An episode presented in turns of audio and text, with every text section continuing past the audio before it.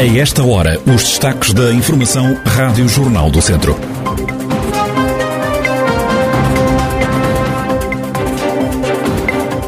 Hoje é dia de greve nos autocarros. Também os professores iniciam esta segunda-feira uma greve às horas extraordinárias.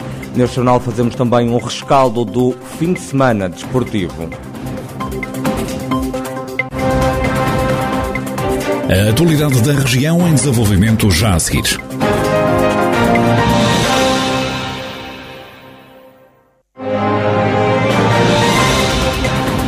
Noticiário Rádio Jornal do Centro, edição de Ricardo Ferreira.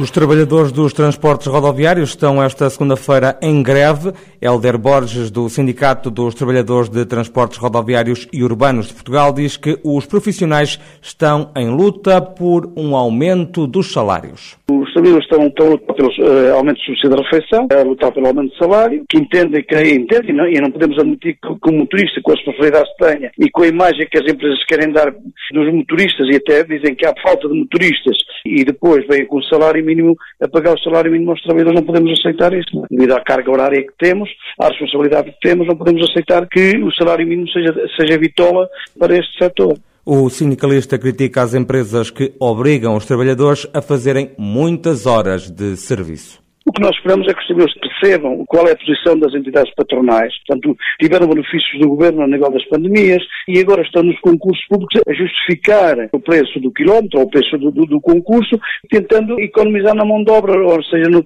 no, salário do trabalhador. Tudo o que as empresas fazem de concorrência entre elas para ganhar os concursos é sempre a pensar na precariedade do trabalhador, ou seja, retirar direitos aos trabalhadores, aumentar a carga horária, portanto, com o salário baixo, vão obrigar que os trabalhadores trabalhem mais trabalho suplementar, que é para conseguirem fazer, completar um salário para, para sustentar a família, não é? Baixando o salário base, obrigam os trabalhadores a trabalhar mais dias por semana, em vez de trabalhar 5, trabalhar 6, 6 dias por semana, em vez de trabalhar 8 horas, trabalhar 12, 14 e não trabalham mais porque não é permitido por lei, senão até tra trabalhariam mais que 14 ou 15 horas que, que, que é o que a lei permite. Helder Borges, do Sindicato dos Trabalhadores de Transportes Rodoviários e Urbanos de Portugal. Os funcionários deste setor estão esta segunda-feira em greve.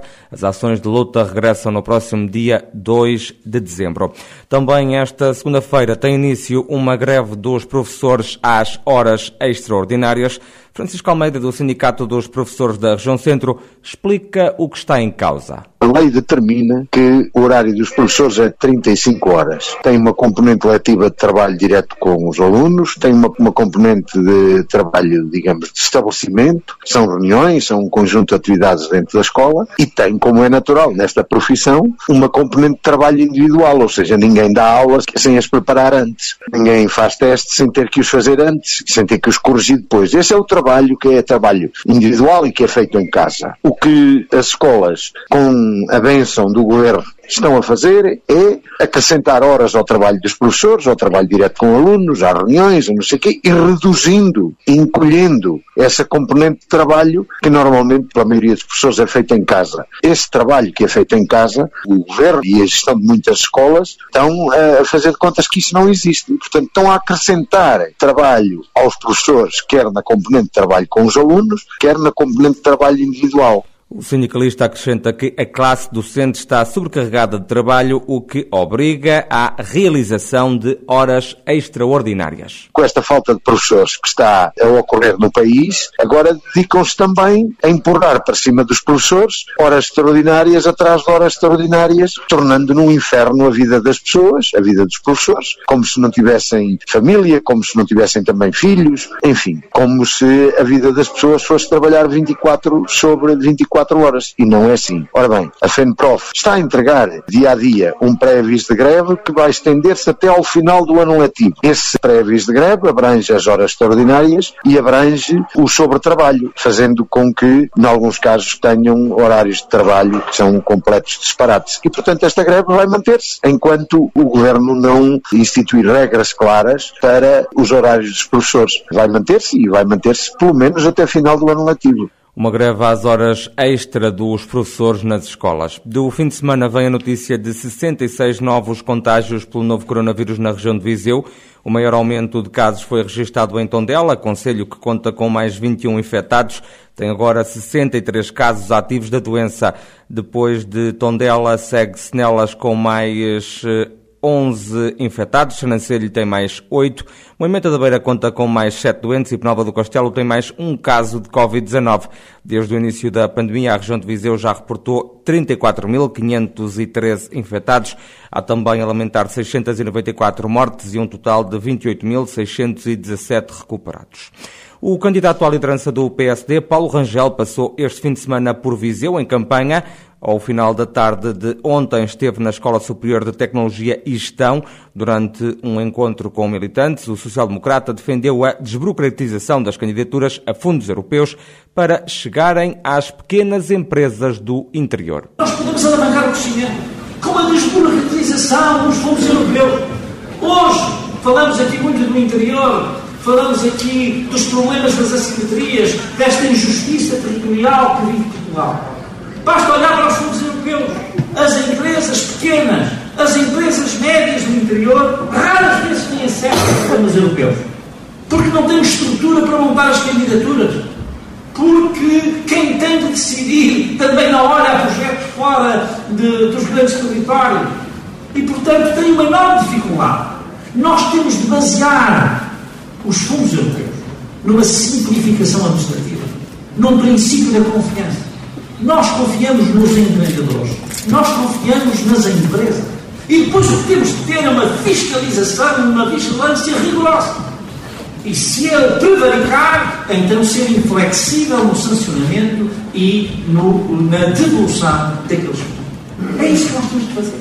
A digitalização da justiça foi outro tema levantado por Paulo Rangel. Nós podemos fazer uma reforma da justiça com a transição digital, com a digitalização, para a tornar rápida e eficaz. Porque o problema da justiça não é, como diz o meu adversário interno, que quer fazer uma grande reforma na justiça, grande, muito grande, que é mudar o Conselho Superior do Ministério Público, o Conselho Superior da Magistratura, meus caros amigos, isso não resolve os problemas da justiça em Portugal, porque não é aí que eles estão. Eles estão no processo fiscal que demora oito anos. Eles estão no processo de profissionais administrativos que demora 7 e 8 anos. Eles estão nas insolvências que demoram 6, 7 e 8 anos. Porque se uma empresa tem que esperar 8 anos para saber se deve um imposto ou não e tem que pagar a calção, provavelmente ela já está morta quando o caso é resolvido. Paulo Rangel, candidato a liderança do PSD, que esteve ontem em Viseu, participou num encontro com militantes na Escola Superior de Tecnologia e Gestão. Nessa sessão estiveram presentes os presidentes de Câmara de Vozela, Rui Ladeira, de Castro Daire, Paulo Almeida, de Sernancelho, Carlos Santiago, também de Penedono, Cristina Ferreira. Estiveram também nessa mesma sessão o vice-presidente do município de Viseu, João Paulo Gouveia, e o presidente da Distrital Social Democrata, Pedro Alves.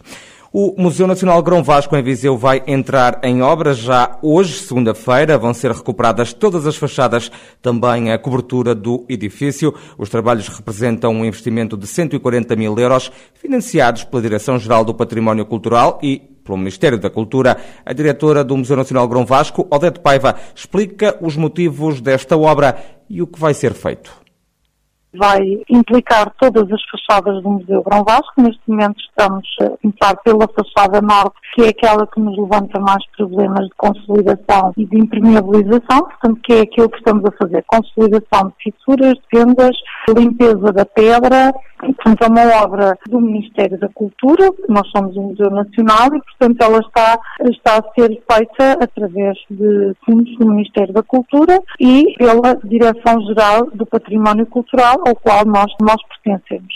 É? é uma obra que tem um orçamento de cerca de 140 mil euros e que está a ser, enfim, executada pela firma Traços e Tradições e que decorrerá nos próximos meses, sendo que vamos realizar cada uma das fachadas para si e, portanto, os andaimes vão rodar, digamos assim, à volta do edifício, sendo que a última fase será a fachada virada para o da C, a fachada principal do museu.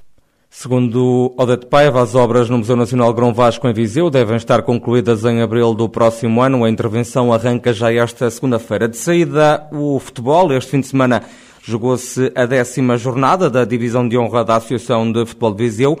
No Grupo Norte apenas houve uma troca de posições nos últimos dois lugares da tabela. O líder, o Rezende, teve que soar para ganhar o Lamego na deslocação ao terreno do quinto classificado. Os comandados por Paulo Amor terminaram a primeira parte a perder, mas viraram o encontro no segundo tempo, ganhando por 2-1. O jogo de cartaz da jornada entre o Lamelas e o Momento da Beira, segundo e terceiro classificados, terminou com uma igualdade a duas bolas no marcador, mantendo-se assim a distância entre as duas equipas nos dois pontos.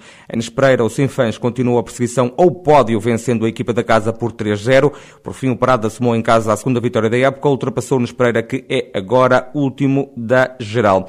No Grupo Centro, o Carvalhais e o Sátão mantiveram os dois primeiros lugares. O Carvalhais visitou e venceu o Roriz por 3-1, enquanto que o Sátão viajou até Campia, onde goleou a equipa da casa por 4-0. O Lusitano de Vilminhos regressou ao pódio, ultrapassando o Oliveira de Frades, equipa derrotada pelos Trambelos por 3-0. No último encontro do grupo, a Sampedrense perdeu dentro de portas com o Prova do Castelo por 2-1 e caiu para o sexto lugar da tabela. No Grupo Sul da Divisão de Honra da Associação de Futebol de Viseu, o Mortágua venceu por 4-1 no terreno de Mangualde. A equipa de Rui Gomes, com esta vitória, carimba matematicamente a presença na fase de apuramento de campeão, somando vitórias em todos os jogos realizados. O segundo classificado, Nelas, recebeu e venceu o Molelos por 2-1. Já o Canas de Senhorim teve uma vitória caseira por 2-1 frente ao último classificado, o Carregal do Sal, e subiu ao terceiro lugar lugar após derrotas do Molelos e também do Valaçores, que perdeu em casa frente ao Moimentadão também por 2-1. Na primeira divisão de futsal, o Viseu 2001 viajou este fim de semana até Faf para uma partida da jornada 9 do campeonato, frente ao último classificado, o Nunalvers. O conjunto viziense perdeu por 3-2. Ao fim de nove rondas, a equipa beira soma a terceira derrota seguida no campeonato.